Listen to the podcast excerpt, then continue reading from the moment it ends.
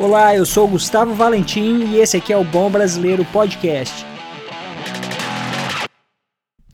Hoje o Bom Brasileiro Podcast retorna um dos países mais fascinantes do mundo, pelo menos para mim.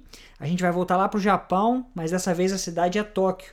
A gente vai conversar com a Pete Koshimura, ela que é descendente de japoneses e também produtora de conteúdo especializada em Japão. Então a Pete vai contar um pouquinho de como tem sido a jornada dela lá na Terra do Sol Nascente. Tudo bem com você hoje, Pete? Eu tô bem hoje, Gustavo. Obrigada pelo convite. Estou super feliz aqui de falar com vocês.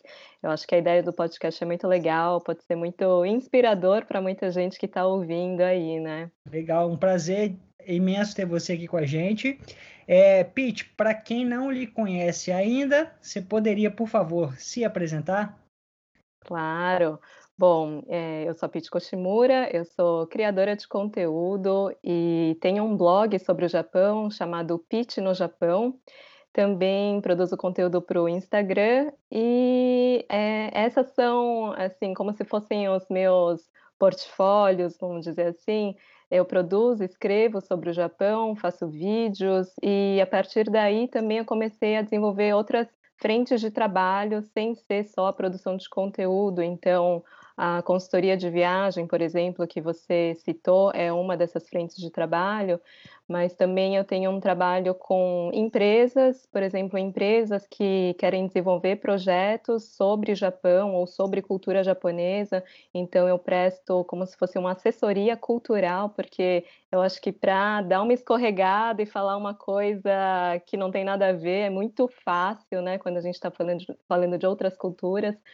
Então, tem outras frentes de atuação, mas a base é, é o meu trabalho com pesquisa e criação de conteúdo para o Pitch no Japão.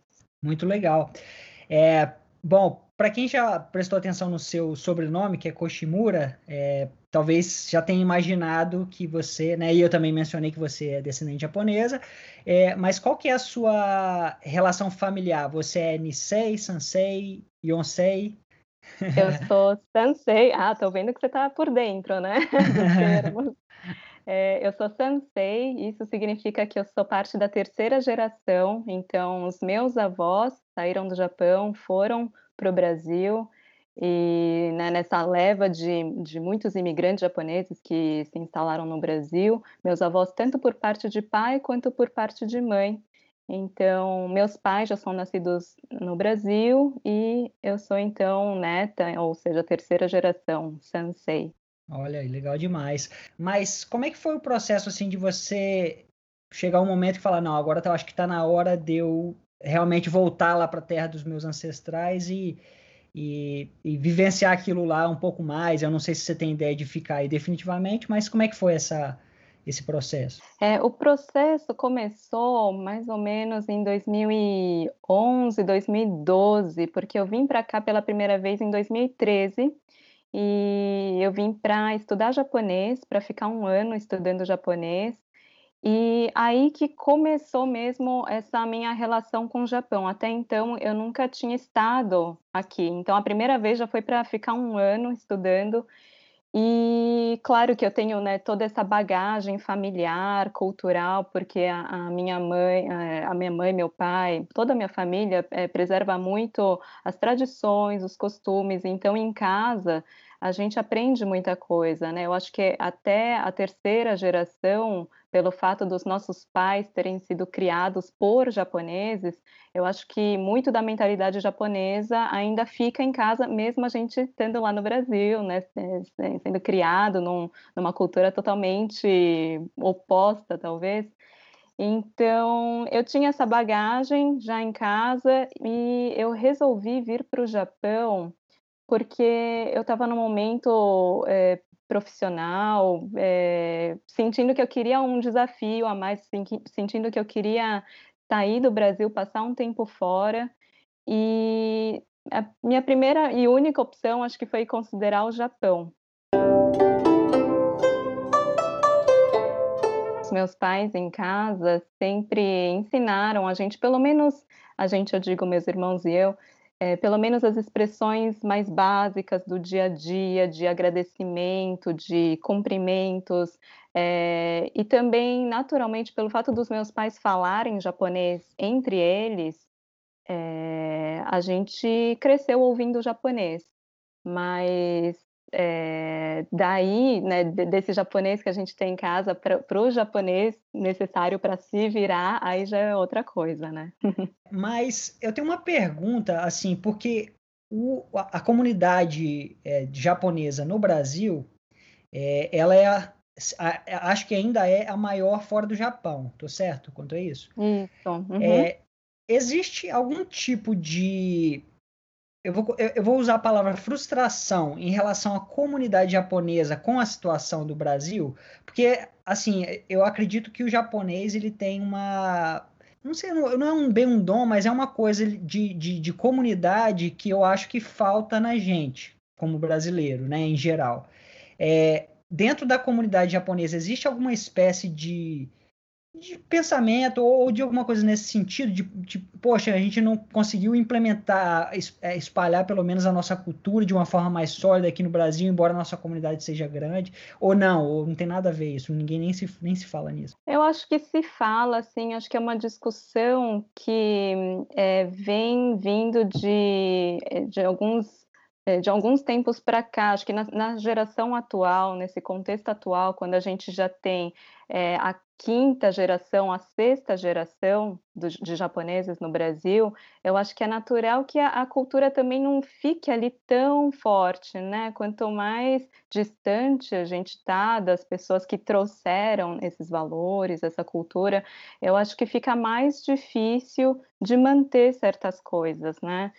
Então, eu acho que sim, existe essa, essa preocupação de como preservar certos elementos e a comunidade japonesa é, que está ali presente em instituições, em, em, grupos e sociedades, eu acho que eles fazem esses esforços justamente para que essa cultura não vá se perdendo com o tempo, né? Eu acho que sim, existe essa preocupação, sim. Faz sentido, legal.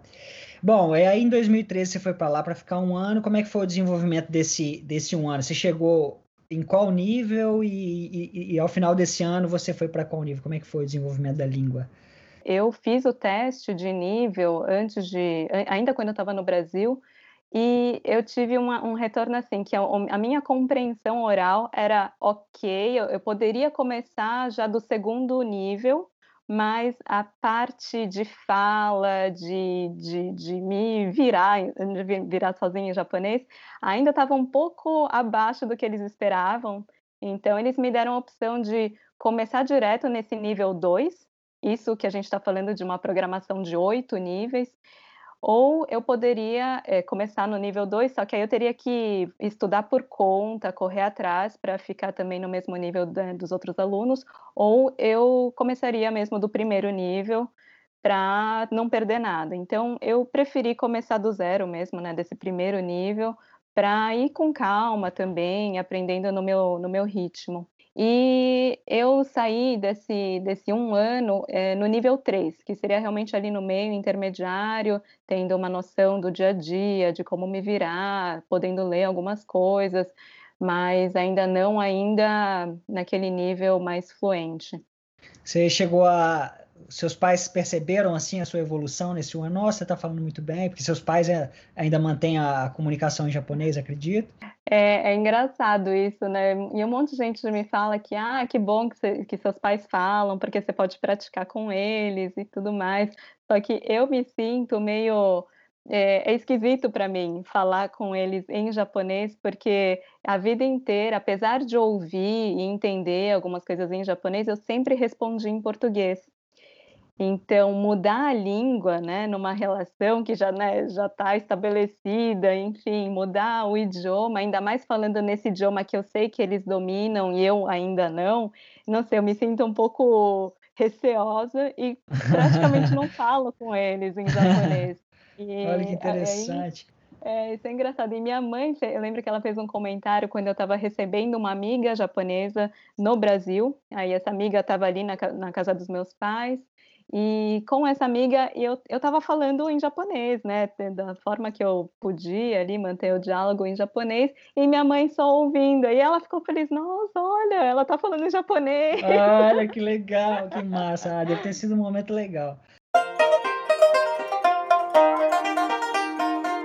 E aí você volta para o Brasil isso já é 2014, acredito? Como que foi isso? Isso, eu voltei em junho, junho ou julho de, eh, de 2014, e achando que eu ia voltar para, né, aquela vida de vamos achar um emprego, vamos sossegar, né, que, é, continuar minha carreira aqui. E eu não consegui, eu não consegui, por quê? Porque quando eu estava no Japão, nesse um ano, muita coisa aconteceu, aprendi tanta coisa, conheci tanta gente, comecei a fazer coisas diferentes, e foi aí que eu comecei a produzir conteúdo.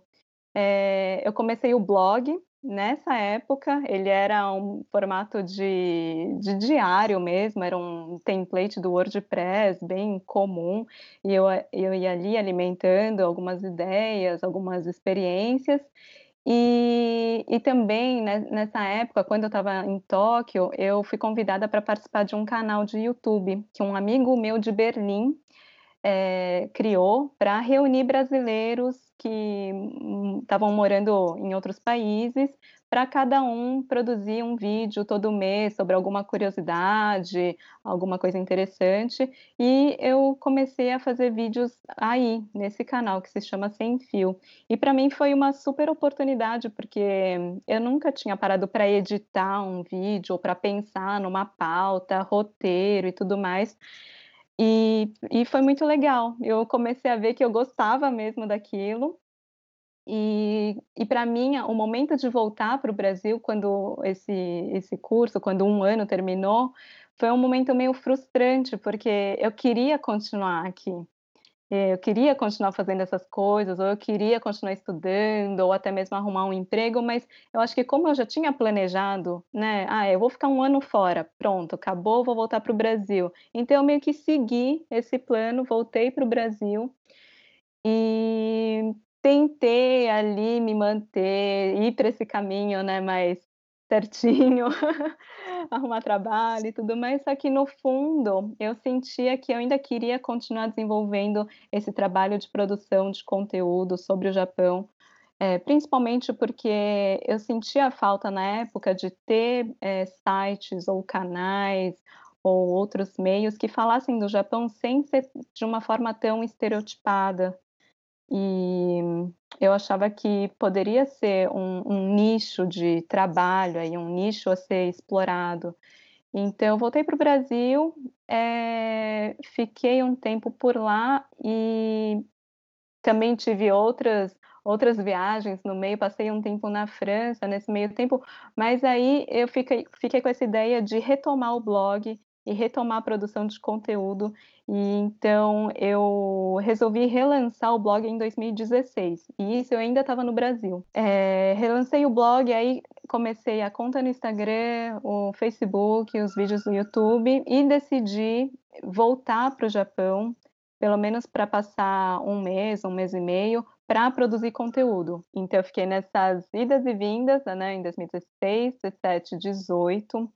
Em 2018 aconteceu uma coisa diferente, porque eu estava querendo ver alguma forma de vir para o Japão com um visto que me permitisse ficar aqui, trabalhar aqui, só que não de uma forma atrelada a alguma empresa. Ah, eu eu E achei eu achei que você tinha por ser neta de japonês, você teria o direito a alguma residência permanente, alguma coisa do tipo. Não? Nada? Não, não é tão simples assim. Vou vou contar aqui a história, como que foi. Eh, mesmo sendo, eh, neta de japoneses, eh, a gente sim tem algumas, eh, regalias na na questão do visto, só que, eh, a gente precisa ter um como se fosse um sponsor, alguém que seja como se fosse um fiador, e no caso, normalmente são empresas ou empreiteiras que vão patrocinar o seu visto. Então você precisa ter um vínculo de trabalho para poder ter esse visto que é concedido aos descendentes. Então, eh, eu queria tentar uma outra alternativa sem ser isso, só que eu não estava conseguindo visualizar nada que não fosse, eh, voltar a ser estudante ou, né, ter o contrato com alguma empresa daqui. Então, quando eu vim para cá em 2018, eu estava nesse esquema, né, de passar alguns meses, produzir conteúdo, voltar para o Brasil. E numa conversa que eu estava tendo com um amigo meu, um grande amigo meu que sempre me ajuda aqui demais, a gente faz muita coisa juntos, que é o Roberto Maxwell, ele também produz conteúdo, então a gente é muito parceiro. E numa dessas conversas, ele ele me falou uma coisa que eu não tinha me dado conta. Eu sou neta de japoneses, só que o meu pai, ele tem a cidadania japonesa. Ele tem o passaporte japonês. E eu nunca tinha feito a ligação de que se o meu pai tem a cidadania, logo eu sou filha de japoneses, né? Ah, na, é. Na papelada. na papelada eu sou considerada segunda geração. E aí o Roberto me falou, Pete, demorou para você tentar tirar o visto daqui do Japão, sendo filha de japoneses, é muito mais fácil do que se você tentar tirar do Brasil. Então, eu mandei toda essa papelada e foi assim, foi, foi uma loucura, porque é, isso foi em 2018, no comecinho de setembro, se não me engano, logo no começo da minha estadia aqui. Eu comecei a agilizar essa papelada, entrei com toda a documentação no, na imigração e é, saiu o resultado em três semanas. Foi Nossa. muito rápido. Muito e, rápido. E esse processo, você tem uma ideia, você se lembra, se não se importar de mencionar, quanto que custa um processo desse? Por exemplo, no seu contexto, né? Você, na papelada, como disse, era filho de japonês e estava no Japão, né? Quanto que custa um processo desse nesse contexto? Não custou quase nada, custou a impressão de documentos custou a emissão de documentos na, na prefeitura ou em órgãos do governo que eu tive que tirar, mas é questão de é, ter 3 dólares, 4 dólares. Nossa! É, custou, claro, assim, é, tive a cooperação de muita gente que me ajudou, inclusive da minha prima que mora aqui. Eu tenho uma prima casada com filhos que mora aqui. Ela é brasileira, o marido dela é japonês. Os quatro filhos nasceram no Brasil e eles vieram para cá nos anos 90, junto com aquela leva de decassegues, né? Aquele movimento que teve de brasileiros saindo do Brasil para trabalhar aqui em fábrica, porque o governo estava, né, o Japão estava precisando de mão de obra. Então eles vieram nessa época e estão aqui desde então. Então, eu contei com a ajuda de muita gente, mas em termos de custo mesmo, de investir, foi quase nada.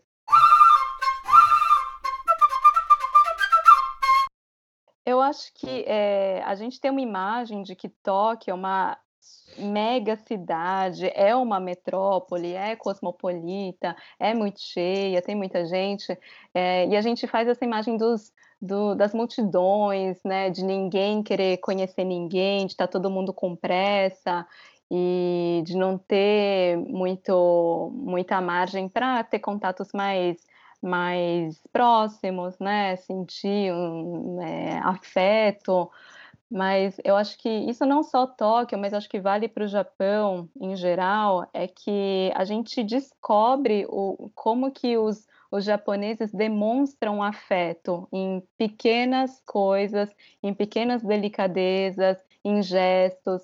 E, e isso para mim foi, foi muito importante, eu acho, para para conseguir estabelecer essa, essa relação que eu tenho de admiração, de encantamento. É, vira e mexe, essas situações acontecem em que a gente é surpreendido por um gesto de afeto que eu passei a entender como sendo afeto. Talvez outras pessoas não entendam assim, entendam como um favor ou como uma cortesia, mas eu acho que é, tendo sido criada numa família de descendentes japoneses, a gente vê que o carinho, aquelas palavras carinhosas ou mesmo gestos, né, de abraço, de beijo, não é uma coisa tão comum entre os japoneses e também entre os descendentes.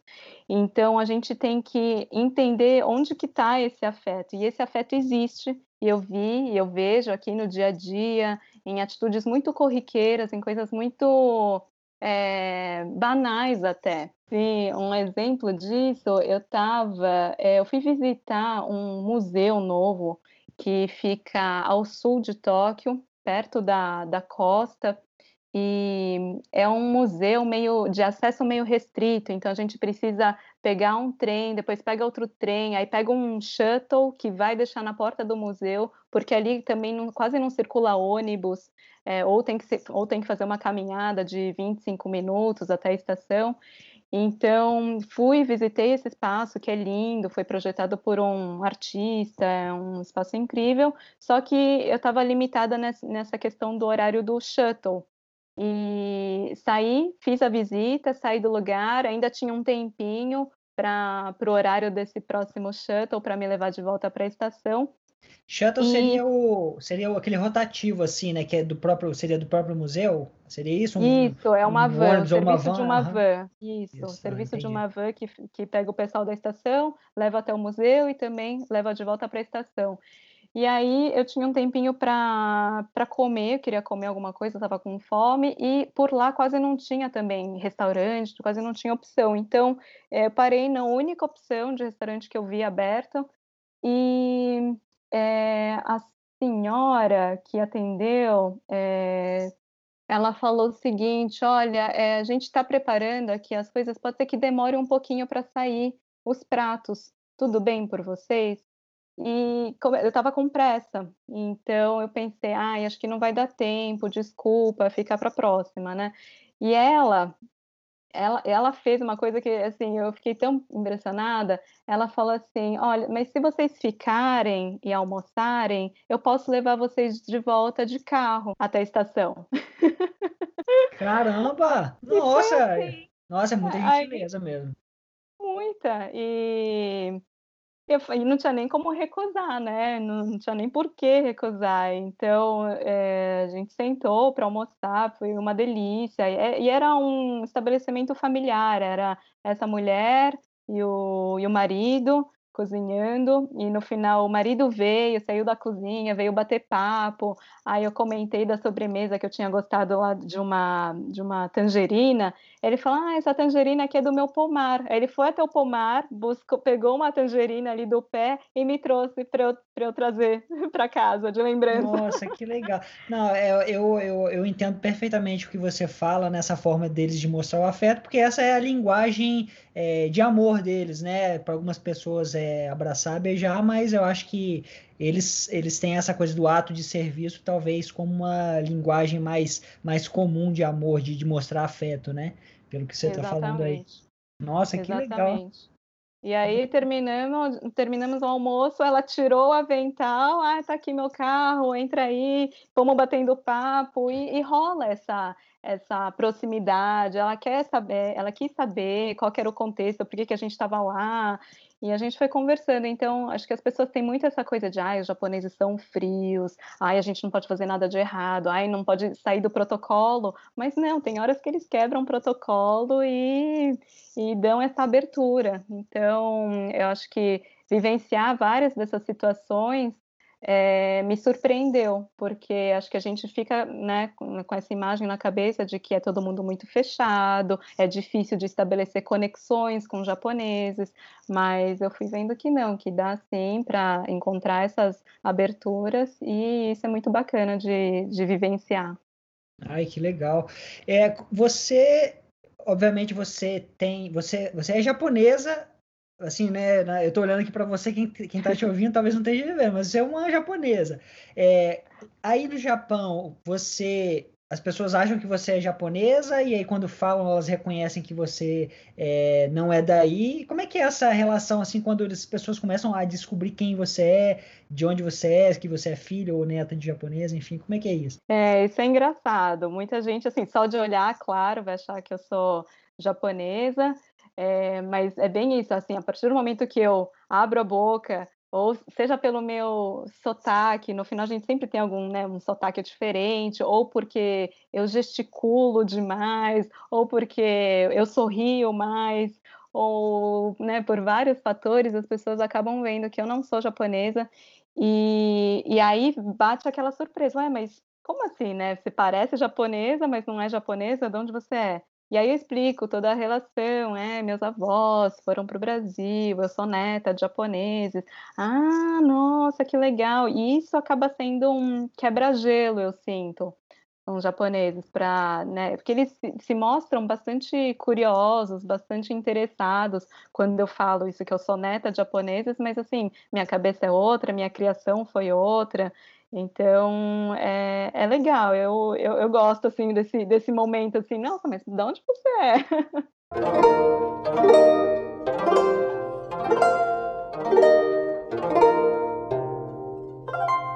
E, e assim, é, embora você estivesse no Brasil, é, você foi criada por uma família japonesa, né? Tem alguma coisa que a sua família te ensinava e que só veio a fazer sentido no Japão?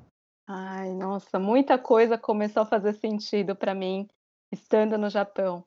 Muita coisa, na verdade, já começou a fazer sentido quando eu comecei a estudar japonês, isso ainda no Brasil, e eu comecei a entender melhor a mentalidade dos meus pais porque quando eu era mais nova, eu acho que eu entrava muito em conflito, eu questionava muito várias coisas que eu via os meus pais fazendo, meus pais super preocupados com é, a opinião dos outros, ou o que, que os outros vão pensar, não, não faz assim, que pode ser, pode parecer agressivo, pode parecer ofensivo, é, faz desse outro jeito.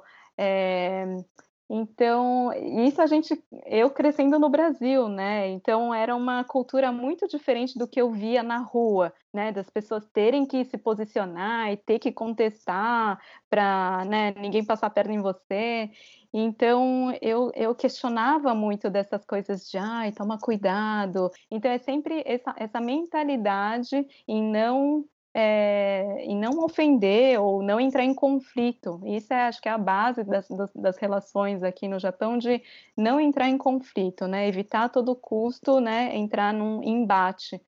Então, isso, quando eu era mais nova, acho que me deixava um pouco é, nervosa até de por que não? Deixa eu ser livre, né? Deixa eu fazer as coisas que eu quero.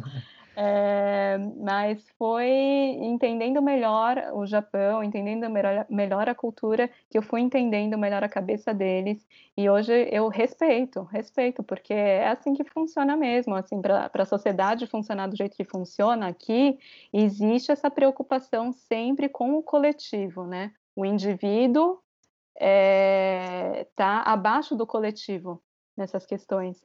Então, Aí que eu comecei a entender mais e, e respeitar, e, e, e, entender, né, é, de onde que veio tudo isso. Olha, legal demais.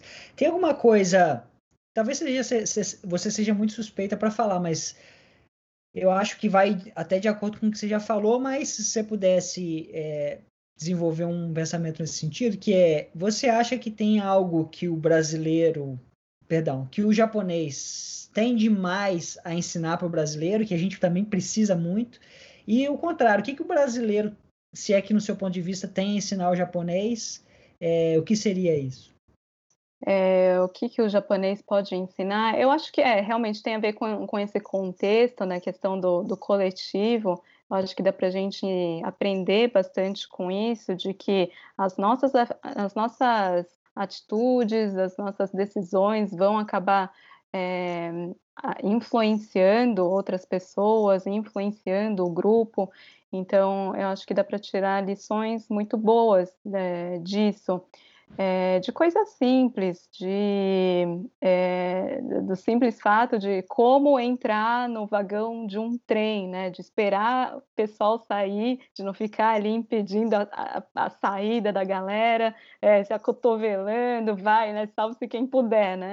Não, é uma coisa muito básica, né? Espera, espera o pessoal sair, para você poder entrar, vai tudo dar certo, assim, se a gente tiver né, o mínimo de senso de cooperação, né, de respeito pelo espaço dos outros também, porque na verdade esse espaço que a gente está ocupando são espaços coletivos, né? Então a gente tem que se portar de acordo com, com essas regras, por mais que sejam regras invisíveis, né?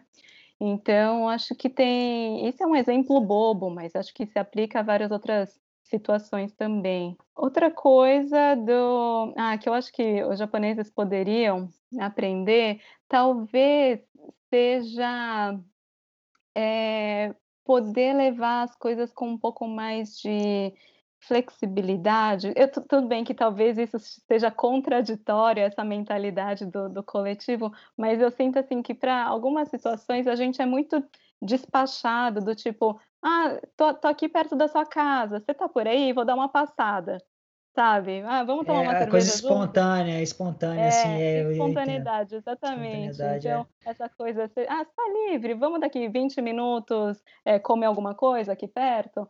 Para os japoneses, tem muito essa questão de se planejar, de se preparar e organizar com antecedência, mesmo as coisas assim que para a gente é papum, né? Tá livre agora? Vamos tomar uma cerveja? Não, para eles é aquela coisa, deixa eu ver minha agenda, vamos combinar, já deixar aqui anotado com uma semana de antecedência.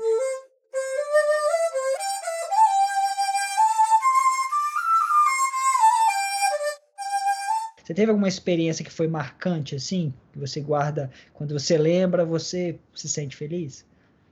Ah, eu tenho algumas. Deixa eu vamos falar de uma.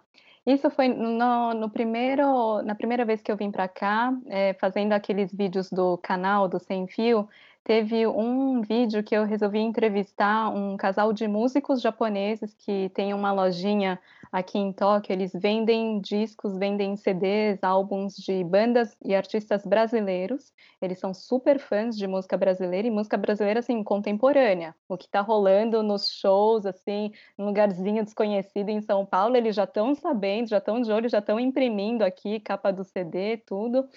E então eu fui entrevistá-los para essa série de vídeos e combinei aquela coisa, né, japonês precisa de antecedência e tudo mais. E era uma coisa bem eh eh, informal da na na questão da produção, então eu levei uma amiga para me ajudar a filmar, mas foi uma coisa assim, eu tinha um microfone baratinho, eh, usava o celular para gravar, aquela coisa. E e aí a gente foi batendo papo, batendo papo e, eh eh, eu não queria extrapolar, não queria abusar da boa vontade deles, porque eu estava ali, a gente já estava acho que uma hora nessa conversa, e eles me falando um monte de coisa, me mostrando a loja, e no fundo, no fundo eu queria que eles tocassem alguma coisa, então que eles tocassem, porque eu sei que eles têm várias versões de cover para músicas brasileiras, mas eu não pedi, eu não pedi porque eu falei assim: "Ah, não quero soar também, né, que eu estou aproveitando, que eu estou abusando do tempo deles", e no final, ele mesmo, o o o Ito-san, o músico, ele falou: "Tudo bem se eu tocar uma música?" E ele pegou o violão dele que estava lá mesmo, e assim, eu quase chorando, falei assim: "Não, lógico, Por favor, então, né?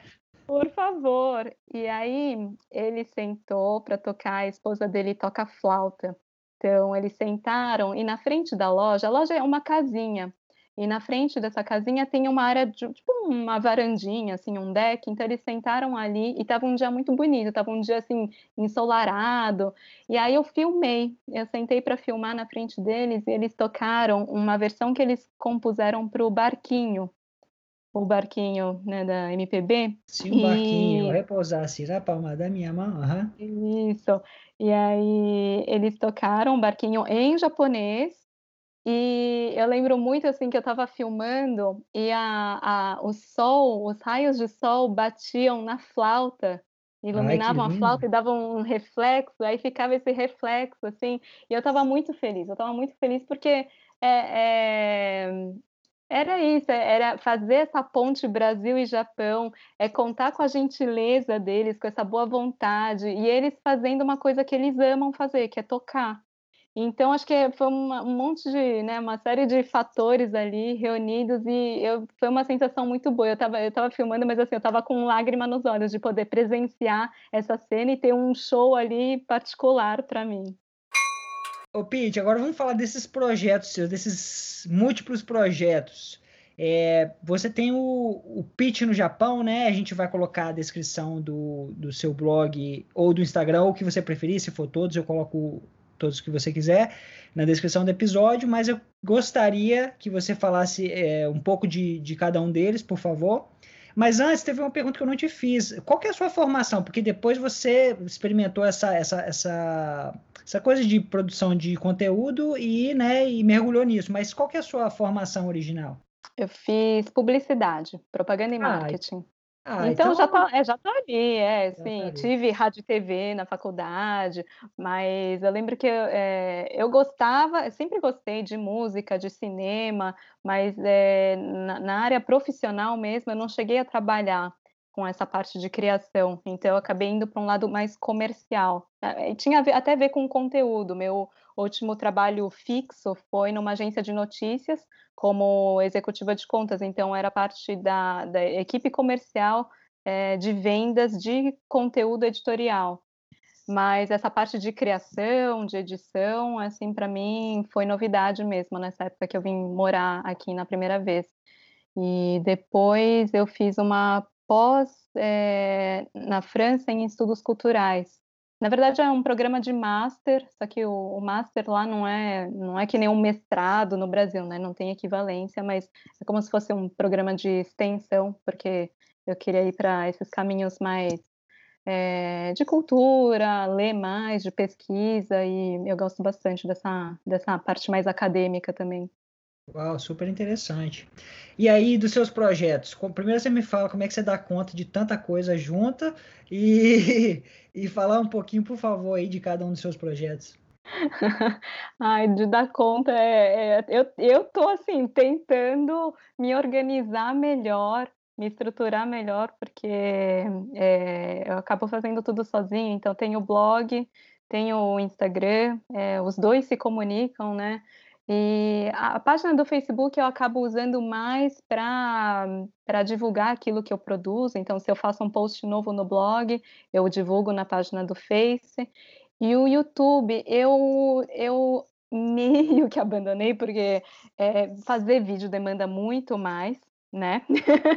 então, é, o YouTube está ali, é bom, é bom estar presente no YouTube, eu entendo, porque tem até essa questão de, é, do, dos algoritmos, né, do Google, vai te dar uma ajuda se você está presente no YouTube. Então, eu tenho alguns vídeos lá.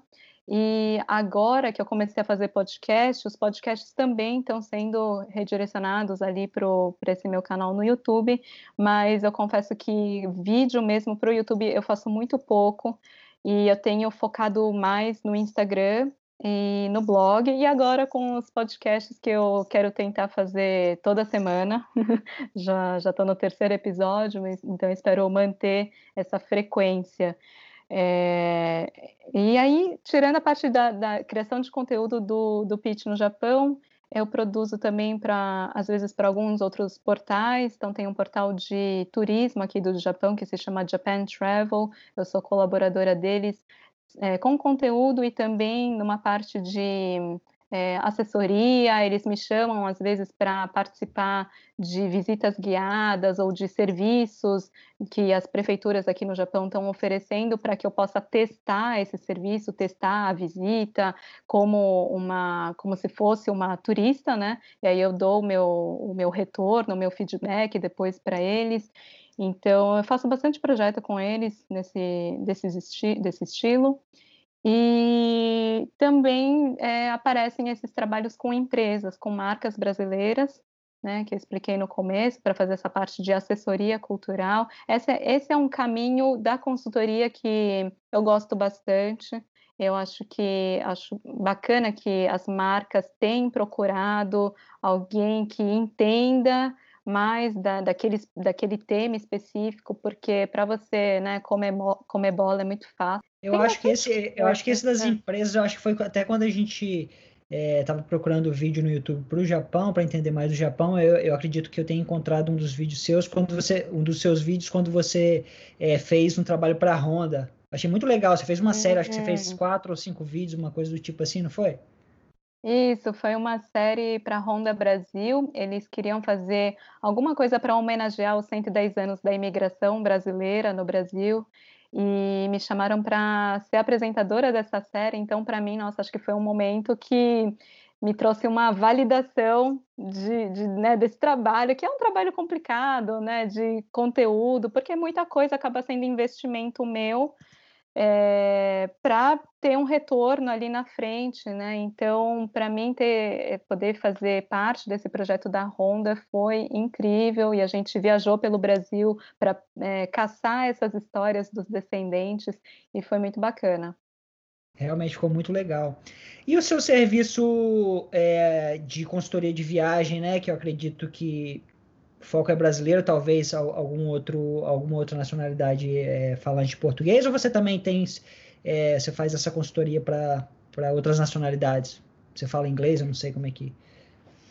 É, eu nunca fiz, deixa eu pensar. É, o foco mesmo é brasileiros, porque é, as pessoas acabam me procurando pelo, pelo blog e pelo Instagram. Então, eles acabam sendo os, os grandes divulgadores, talvez, do, desse trabalho, então eu nunca precisei fazer uma divulgação tão ativa desse serviço. Então, no final das contas, eu acabo atingindo mais brasileiros e eles me procuram para fazer essa consultoria. A consultoria eu criei como serviço, na verdade, é, era mais para falar de cultura, era uma consultoria cultural para preparar as pessoas, para preparar os viajantes para vir para o Japão já com uma, um certo conhecimento em relação à religião, à cultura, às tradições, o dia a dia, costumes, etiqueta. Então, eu criei esse serviço para que as pessoas não, aproveitassem melhor o tempo delas aqui aproveitassem, é, pudessem mergulhar mesmo na cultura, porque é, eu acho um desperdício, né? Você se programar para vir para o Japão, uma viagem que é cara, é longa, é demorado, é um sonho para muita gente. E acho que é um desperdício você chegar aqui, ver as coisas, tirar foto porque é bonito, mas também não entender o que que significa, né? Então, a, a, consultoria começou primeiro com esse braço mais cultural, que é uma aula que eu chamo de preparo do olhar, e depois eu fui vendo a necessidade das pessoas em tirar dúvidas sobre roteiro, sobre transporte, trem-bala, passagem, essas coisas. Então, eu fui também abrindo para essa parte de preparo prático, que é o que eu chamo de, de, sentar, conversar, vamos lá, esclarecer todas as dúvidas, ou também de analisar o roteiro, ou, ou eu mesma fazer o roteiro. E esse serviço eu comecei quando eu estava ainda no Brasil, no começo de 2018. E quando eu vim para cá, é, eu consegui o visto, eu podia trabalhar, eu comecei a oferecer serviço de tour guiado, fazer passeios customizados, né, de acordo com o interesse de cada viajante. Então, esse é, é, tem sido um trabalho muito legal, quer dizer, agora estamos com os serviços meio que suspensos, né? Mas é, muita gente ainda está tá planejando viagem, porque, ou porque teve a viagem cancelada nesse período, mas que vem de qualquer forma, né, no ano que vem, ou mais para o final do ano. Então, tem toda essa parte de consultoria que é uma forma de é, poder usar o que eu aprendi, né, as minhas experiências também, eu acho que pode ser útil para outras pessoas. Muito legal. Eu nunca fiz uma viagem com guia, é, mas é, eu, a minha próxima viagem com certeza eu quero fazer porque eu acho que é uma experiência diferente. Você, eu, eu sinto isso porque eu moro fora e quando vem as pessoas aqui, eu sinto que é muito melhor para a pessoa, porque eu sei onde que a gente vai, né? Sei o que é bom, o que a pessoa deve gostar. Eu quero muito fazer isso, eu acho que acaba sendo mais é, proveitoso a viagem. Eu, tenho, eu, te, eu ainda estou para descobrir a melhor forma de viajar. Ainda não, não, não ainda não acertei para falar a verdade, porque às vezes eu vou num lugar, vejo as paisagens, mas eu sinto que eu não eu, eu saí falt... É, é, parece que tem alguma coisa faltando. Eu fui lá, vi, mas é isso? Será que é isso? Porque se for só isso, eu, eu confesso que eu não sou tão fã de viajar, então, porque é legal, né? Mas eu não sei, eu sinto que falta alguma coisa. Eu acho que o Japão vai ser uma oportunidade legal para tentar fazer alguma coisa do tipo com, uma, com guia, com guia, né, para explicar melhor as coisas. Eu acho que eu acho que vale a pena demais. Uhum. Eu acho que é, muita gente não tem o hábito. Eu também, eu, Eu acho que nunca contratei guia, viu, nas minhas viagens. Então acho que muita gente não tem esse hábito, mas eu acho que quando a gente fala de Japão ou fala de um país que é muito diferente, de cultura diferente, língua, tudo, o que muitos dos meus clientes fazem é contratar um dia de tour guiado para ter todo o embasamento, ter informação cultural, histórica, como se virar ali nos transportes, né, ter toda essa essa parte prática também bem explicada, e nos outros dias se vira sozinho, porque acho que, que também faz parte da viagem, né? Você explorar por conta, você se perder, né? Normal. Mas então acho que muita gente tem feito isso, de contratar um dia e nos outros fica mais livre. Legal, uma ótima ideia. Pete, eu queria te agradecer demais pela doação do seu tempo, por compartilhar essas histórias tão legais aí sobre, sobre o Japão e sobre o japonês, mas é, acima de tudo, né, da sua perspectiva. É, então, muito obrigado. É, desejo toda a sorte do mundo com todos os seus projetos, especial o podcast que você começou agora há pouco, né? Tem três episódios e quem tá ouvindo a gente vai lá e confere no, no, no podcast Pitch no Japão, que tá legal demais, muito informativo, muito interessante. Então, desejo toda a sorte do mundo com esses projetos e sucesso para você aí no Japão. Espero que a sua condição social, é, no que se diz respeito a visto, possa melhorar ainda mais aí logo. Amém. Obrigada, Gustavo. Foi um prazer bater esse papo aqui com você. E hum, eu super apoio a ideia desse, desse podcast, de falar das histórias dos brasileiros aí pelo mundo. E eu espero que o pessoal ouça e fique inspirado e que traga uma mensagem positiva por aí. Ah, eu tenho certeza que vai. Muito obrigado, Peixe. Obrigadão.